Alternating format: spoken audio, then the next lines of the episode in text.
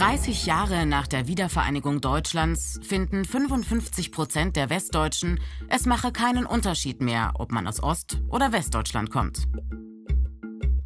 Aber nur 38 Prozent der Menschen in den ostdeutschen Bundesländern sehen das genauso. So eine Studie von 2020.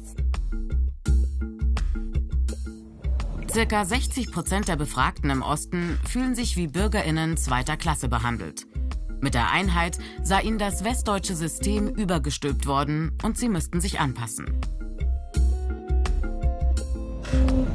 Viele von ihnen sehen in ihrer ostdeutschen Herkunft einen wesentlichen Teil ihrer Identität. Der Fall der Mauer und die Wiedervereinigung haben ihre Biografie und damit auch sie selbst stärker geprägt als viele Westdeutsche.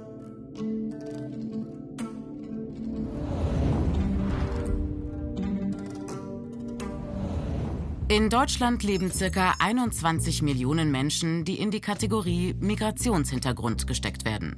Ein Viertel der Bevölkerung. Gut 11 Millionen davon sind aber Deutsche, haben einen deutschen Pass. Und 6 Millionen Menschen in dieser Gruppe haben überhaupt keine eigene Migrationserfahrung. Sie sind hier geboren. Nach Deutschland zugewandert sind ihre Eltern oder ein Elternteil. Trotzdem prägt die Kategorie Migrationshintergrund auch sie. Denn oft schaut die Mehrheitsgesellschaft nicht auf den Pass, sondern zum Beispiel auf die Hautfarbe oder den Namen. Diese Fremdwahrnehmung blendet aus, dass eine Person einen deutschen Pass hat oder vielleicht sogar einen deutschen Dialekt spricht.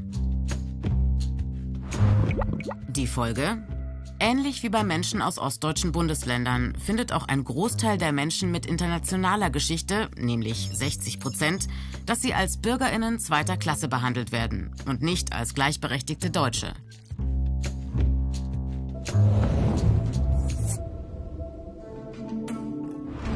Erkenntnis der Psychologie und Soziologie ist, Identität entsteht einerseits dadurch, wie man sich selbst sieht, aber auch durch Fremdwahrnehmung.